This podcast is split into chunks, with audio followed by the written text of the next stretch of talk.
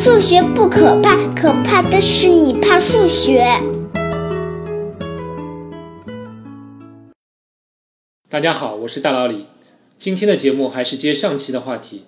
上期结束时，我提出了一个有关基因的问题，我们来回顾下。假设我们知道双眼皮、单眼皮是一对等位基因控制的，而且双眼皮是显性基因，用字母大写的 A 来表示。如果现在在人群中已知两个大 A 的双眼皮的人的比例是百分之五十，一个大 A 一个小 a 表现为双眼皮的人是百分之二十的比例，剩下百分之三十是单眼皮。问他们的子代里各类基因组合比例会如何？他们的孙代又会如何？不知道你算了没有？第一个问题我可以跟大家简单一起来算一算。其实计算是很简单的，只是计算量略大。我们知道有三种不同的基因组合，每一种组合又会均等的与所有组合结合形成下一代，就是两个大 A 的人可以跟两个大 A，一个大 A 一个小 a 和两个小 a 的人结合产生后代。已知两个大 A 基因的人的比例是百分之五十，那他们跟同样两个大 A 的人结合的情况占总人口的比例就是百分之五十乘以百分之五十，等于百分之二十五，而且这百分之二十五的人的基因都是大 A。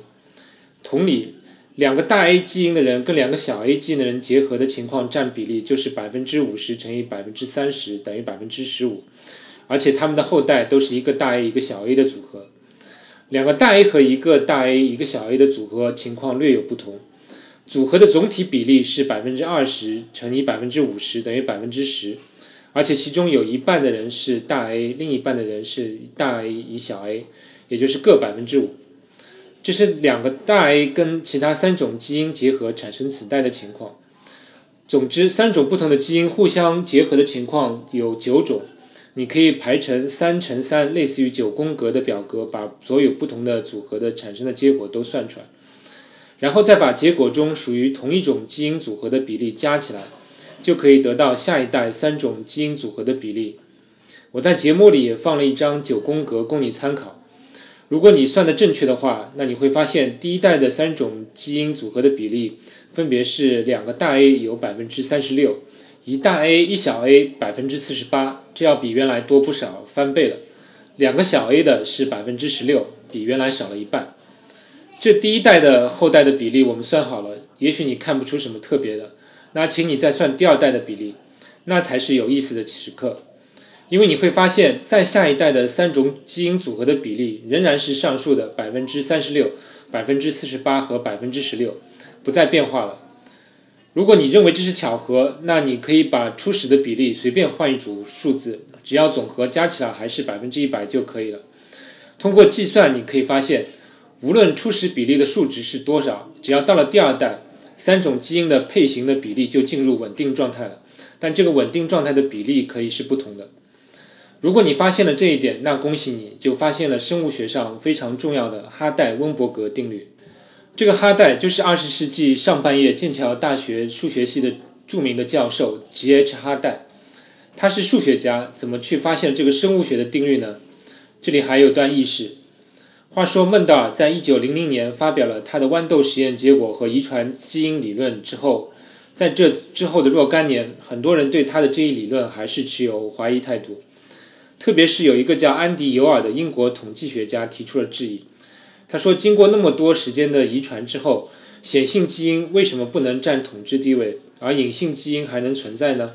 因为根据孟达尔的理论，似乎显性基因很强势，凡是遇到隐性的基因，表现出来的性状就还是显性基因的性状。”此时，另一位英国的生物学家叫普内特的，他相信孟达尔的学说，但是他不能很好的反驳安迪尤尔的质疑。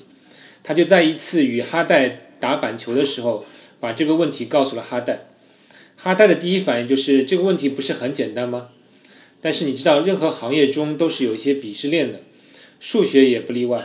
哈代是搞数论的，他对应用数学是有点看不上的。但是最终他还是在一九零八年发表了他的有关基因遗传的稳定平衡点的发现，而且他还特意注明了他的发现是 very simple，意思是很简单的。他在给科学杂志的编辑的信件里写道：“我怀着忐忑的心情给您唐突地讨论一个我并不擅长的领域里的问题。这是一个我认为非常简单的结论，而且看上去应该是生物学同行们熟悉的。但是普内蒂先生给我看了安迪尤尔先生的一些评论后，让我有了一些想法，使我觉得我应该发表一下我的这个发现，它还是值得的。假设大 A 和小 a 是一对孟德尔等位基因，大 A 是显性，小 a 是隐性，且两个大 A 比一个大 A 一个小 a 比两个小 a 的比例是 p 等于两 q 比二。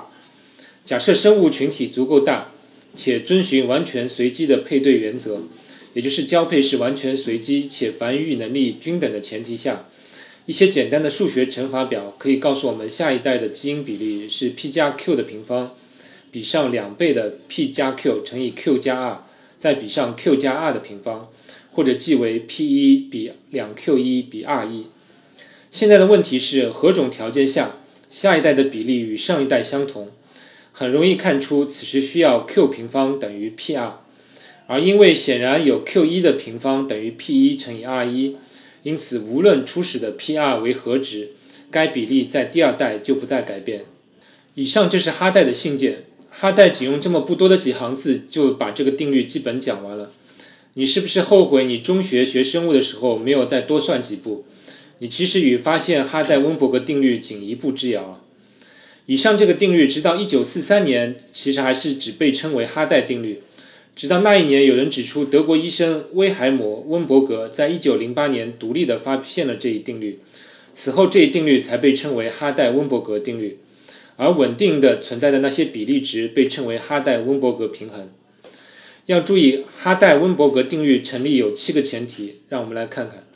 第一个，生物是双倍体，这很简单，大多数生物都是双倍体，如果是单倍体，当然也就用不着再计算了。对于三倍体、四倍体的生物，其实也有类似的哈代温伯格平衡点，只是算法更复杂一些。第二条，生物是有性繁殖的，这显然是必须的。第三条，代际之间是不重合的，也就是第一代永远是与第一代杂交，第二代永远是与第二代杂交，这是一个理想状态，但这也是对现实状态的一个必要且合理的简化。第四条，交配是随机的。也就是我们不能规定，比如两个大 A 一定是与两个小 a 配对之类的，这也是一个显然的前提。第五条，种群大小足够大，因为太小的话，大数定律的作用不够明显，那就可能导致配对不够随机，偏离了均值。第六条，等位基因中的两个基因在交配中的概率是均等的，这点有意思。我上期还留了一个题目，就是如果等位基因中的一个学会了欺骗，比如大 A。它可以以百分之六十的概率获得交配机会，而小 a 只有百分之四十。那么若干代以后情况会怎么样呢？如果你经过计算之后，就会发现此时再没有哈代温伯格平衡。若干代之后，大 A 就会占统治地位，而小 a 存在的比例就会无限的趋向于零。这一点其实是只要一个基因哪怕欺骗的非常小，比百分之五十多一点点就会发生的情况。这就提示我们。人为干预基因的遗传机会是有风险的。虽然我们现在有所谓基因剪裁技术，让小孩在出生时避免一些先天的疾病，但是如果这项技术被滥用，比如如果我们都想让自己的小孩长得高，而在出生时都剪裁掉长得矮的基因的话，那若干代之后，我们就会发现世上再无矮的基因。你会问这有什么不好吗？我现在说不清楚。但是如果世界上都是一米八以上的人的话，那肯定会对世界的环境产生重大的负面的影响。这最后一个条件就是没有迁徙、突变或者选择。这里的选择包括自然选择或者人工选择。这个条件其实本质上类似于第六条，也就是等位基因的遗传比例要保证百分之五十。以上算是将哈代温伯格定律粗浅的介绍给大家了。但其实这个定律的衍生话题还是很多的。比如生物学上，它可以用来预测某种基因组合出现的比例，或者检验实验数据的真实性。数学上，它还是随机过程和马尔可夫链的一个实际例子。这些留给听众自行研究了。我最大的感想其实是这个问题，我在中学的生物课时也考虑过，但就是没有认真的去算一算，特别是没有算到第二代，所以与发现生物学中的一大定律擦肩而过了。好了，今天的节目到这里。下期我准备做一集特别节目，作为大脑里聊数学第一季的最后一集，然后我准备休息一下，到春节后给大家带来更好的第二季。那下周再见。